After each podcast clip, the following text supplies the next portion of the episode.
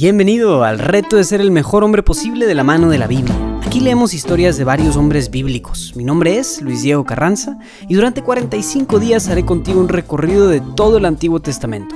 De cada historia sacaremos alguna breve lección práctica y plantearemos un reto que te puedas llevar allá afuera a tu vida diaria, con el fin de ayudarte a ser un mejor hombre, más entregado, más servicial que generes un mayor impacto en tu familia y en tu comunidad. Entrémosle.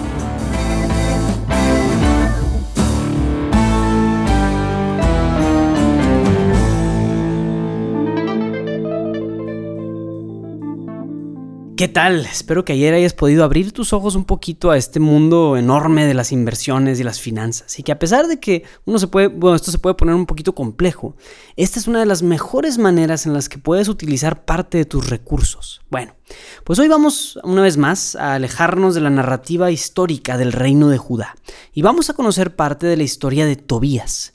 Ahora, en términos de épocas históricas, estamos dando un par de pasos hacia atrás, o sea, estamos yéndonos un algunos años antes de lo que habíamos visto ayer, pero estamos en un tiempo más o menos cercanos a la historia de Ezequías. Bueno, para darte un breve contexto, esta es la historia de Tobías. El libro de Tobías es sobre una familia que pertenecía al reino del norte, y cuando fue destruido todo por Asiria, esta familia fue deportada a Nínive la ciudad donde vimos que el profeta Jonás predicó hace algunos días que lo revisamos, ¿verdad? Esta familia de exiliados viviendo entre paganos se mantuvo fiel a Dios. Y le sucedieron algunas cosas bastante interesantes. Tobías viaja buscando a un tío suyo que tenía cierto dinero de su papá. Entonces su papá le dice, ve y busca al tío. Entonces Tobías va. En medio de este viaje, Tobías se encuentra con el que se llama el arcángel Rafael, el que la Biblia nos dice que es él, que había tomado un aspecto humano. Luego, al llegar a la casa de su tío, se enamora de la hija de su tío, una mujer llamada Sarra. Pero Sarra tenía un pequeño problema.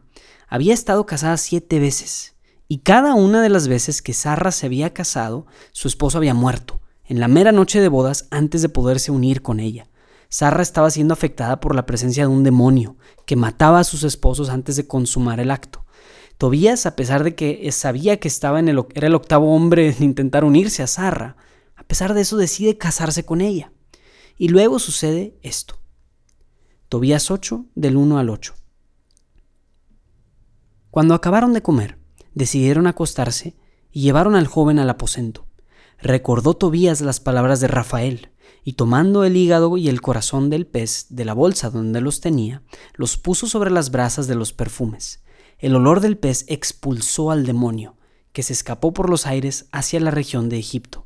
Fue Rafael a su alcance, lo ató de pies y manos y en un instante lo encadenó. Los padres salieron y cerraron la puerta de la habitación. Entonces Tobías se levantó del lecho y dijo, Levántate, hermana, oremos, pidamos a nuestro Señor que se apiade de nosotros y nos salve. Ella se levantó y empezaron a suplicar y a pedir el poder quedar a salvo. Comenzó él diciendo, Bendito seas, Dios de nuestros padres, y bendito sea tu nombre, por todos los siglos de los siglos. Bendígante los cielos y tu creación entera, por todos los siglos. Tú creaste a Adán, y para él creaste a Eva su mujer, para sostén y ayuda, y para que de ambos proviniera la raza de los hombres. Tú mismo dijiste, no es bueno que el hombre se halle solo, hagámosle una ayuda semejante a él. Yo no tomo a esta mi hermana con deseo impuro, mas con recta intención ten piedad de mí y de ella, y podamos llegar juntos a nuestra ancianidad. Y dijeron a coro, Amén, amén. Palabra de Dios. Este hermosísimo pasaje es el que muchas parejas cristianas rezan en su noche de bodas antes de tener relaciones sexuales por primera vez. Para mí, esto que vivieron Tobit y Sarra, o Tobías, perdón, y Sarra, es el cumplimiento máximo y perfecto de la sexualidad humana. Para empezar, ya aquí dejamos muy atrás esas historias de impureza, perversión, violaciones y todos esos episodios nasty que hemos visto en muchas otras ocasiones. Aquí vemos a una pareja que se aman completamente y que a pesar de las incertidumbres y riesgos, deciden confiar en Dios y entregarse el uno al otro. Ellos en vez de entregarse ciegamente a sus pasiones, reconocen que su amor está fundamentado en el amor de Dios que la experiencia de la sexualidad remite o está conectada de manera de imagen al plan perfecto de Dios para la humanidad, desde Adán y Eva. ¡Qué maravilla! O sea, chécate estas frases que dice, no tomo a esta hermana con deseos impuros, sino con intención recta. Ten piedad de nosotros para que juntos podamos llegar a la ancianidad. Qué diferente es esta visión de la sexualidad y del matrimonio a lo que el mundo ve. Esto es, aquí podemos ver a Tobías viviendo plenamente su deseo, su vocación, que es la expresión más perfecta de la sexualidad humana. Como te has de imaginar, el reto de hoy va orientado hacia el área de la sexualidad. Ya hemos hablado sobre tu historia amorosa, sobre deshacerte de cualquier tipo de altar que tengas en torno al sexo, también sobre el autoconocimiento de dónde eres débil en esta área, sobre la caballerosidad y sobre las impurezas. Hoy vamos a aterrizar esta área una vez más, pero con el tema de tu vocación, específicamente a tu estado de vida. Tobías quería casarse con una, mujer y en cuanto conoció a Sarra, supo que quería tomarla como su esposa. Tobías estaba preparado cuando llegó el momento donde sabía que podía morir gracias a la decisión que había tomado, no se hizo para atrás, sino que se puso de rodillas y ambos intercedieron. También cosieron un hígado y un corazón de pescado, pero pues dudo que muchas parejas hagan eso en su noche de bodas.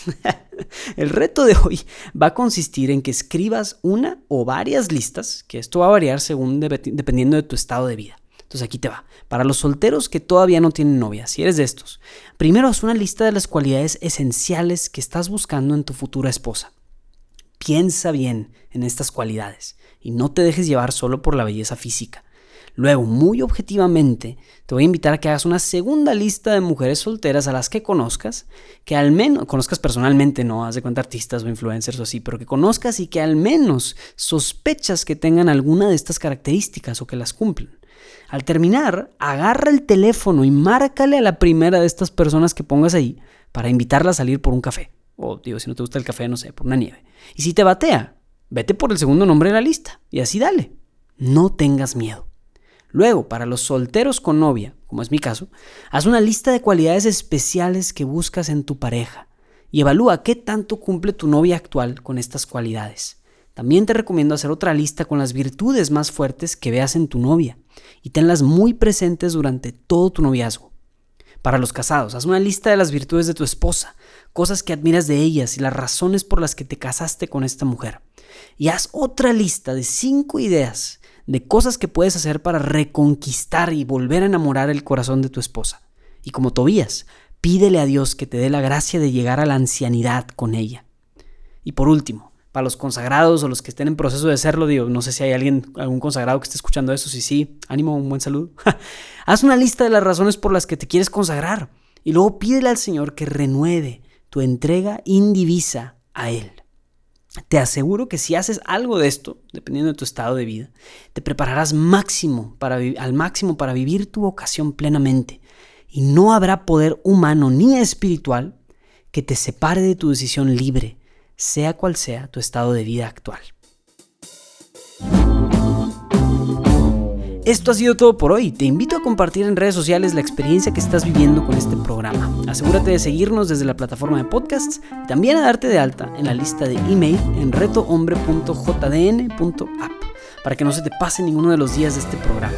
También, si quieres compartirme tu experiencia de cómo estás viviendo estos retos, te invito a que me escribas a mi correo de luisdiegoelcar.gmail.com. Mi nombre es Luis Diego Carranza, invitándote a seguir siendo el mejor hombre posible. Nos vemos mañana.